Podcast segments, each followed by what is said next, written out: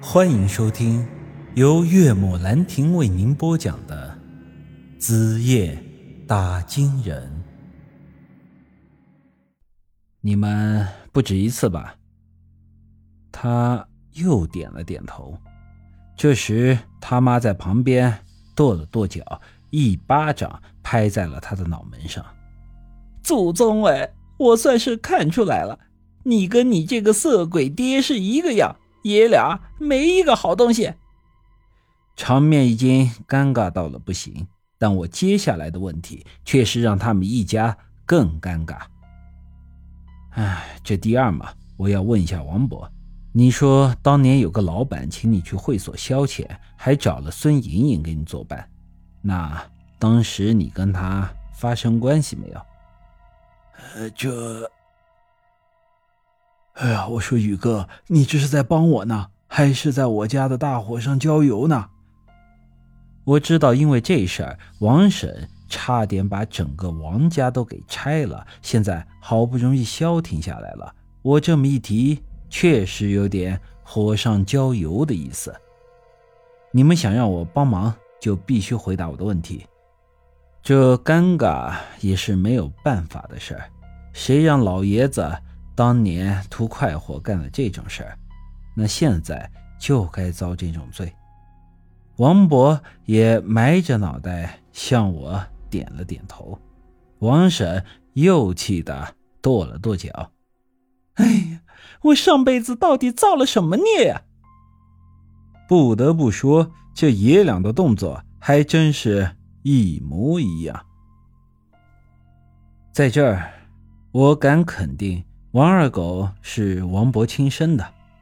嗯，这个扯远了。于是我接着说道：“哟，按年份算下来，当初孙莹莹的年纪应该不大吧？”话说到这里，王博一下子像是忘了现在是什么情形，居然难以自禁的抬起头笑了笑。哼，那可不，当时才刚满十八呢，水灵着呢。王婶恶狠狠地瞪了他一眼，他这又才低下了头。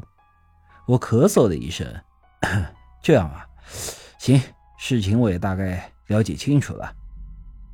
其实这两件事我早已经有了答案，这时候之所以要当着他们爷俩的面再问一遍，完全是为了确认一下。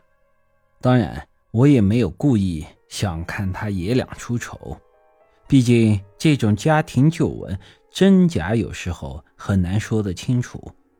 这时候，王二狗抬起头对我说道：“哎，宇哥。”该问的你都问了，现在你有啥办法了没有？我若有所思的点了点头，嗯，差不多吧。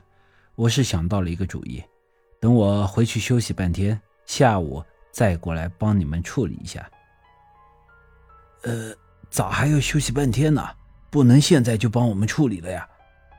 二狗啊，我昨晚到现在还没睡觉呢。你们家的这个事儿急不得。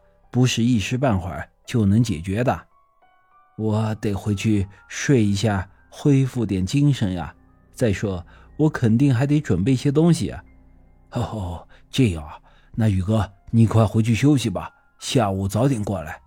行了，二狗，十几年的兄弟了，这事儿我肯定帮你解决了，你也不用太担心。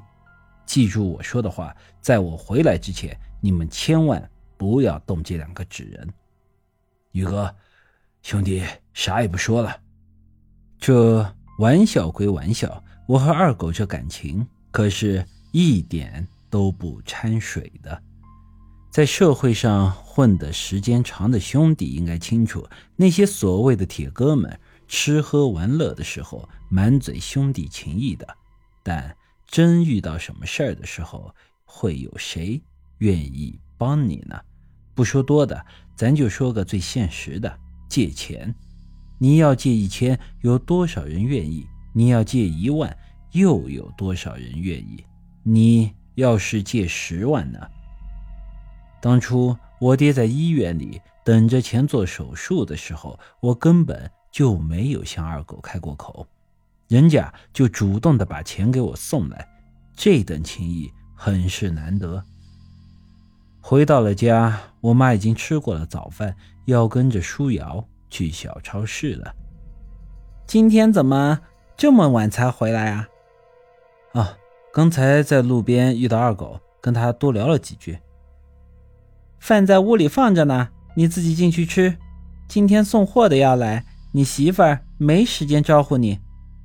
行，知道了。妈，要不你先过去吧，我和舒瑶还有点话要说。嗯，咋？还有啥悄悄话是你妈不能听的？我笑了笑，能听。您老人家愿意听，也没人撵你。我就想跟我媳妇说，老婆，我想你了，我爱你，我老稀罕你了。在哪儿学的这些乱七八糟的？一天没个正形。说着，我妈挎起她的小布包就出门了。我呵呵一笑，对我妈就得使这套才管用。妈走后，我一把将舒瑶拉进了房间，关上了门。本集已经播讲完毕，欢迎您的继续收听。